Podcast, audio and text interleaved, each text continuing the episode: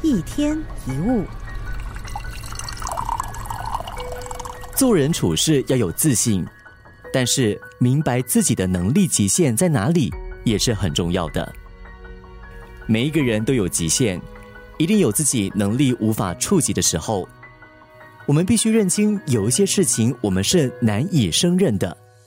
我们不是三头六臂的怪物，不可能事事都有把握，能够做好的事也是有限的。如果坚持下去会让你有更大的挫折感与无力感，不如坦诚面对自己的不足。不行就是不行，累了就是累了。偶尔失败并不是世界末日，而是重新获得学习与沉淀的机会。人生不一定要十项全能。或许有一些职位你无法胜任，有一些工作处理不来，有个问题你想不清楚。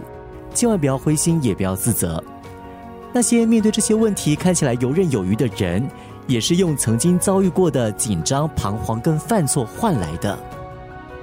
没有必要为了让别人看得起而逞强，非得要做出什么证明。明明做不到的事，因为想让别人另眼相看，却勉强而为，成果突然都是不理想的。这反而给别人更多看清跟嘲笑你的理由。这个世界上会莫名讨厌我们的人，永远都不缺乏。毕竟我们无法一一满足每一个人，所以不要为了别人无聊的眼光打了自己耳光。不要把自己的生活当成是一场赛事，而是一趟旅程。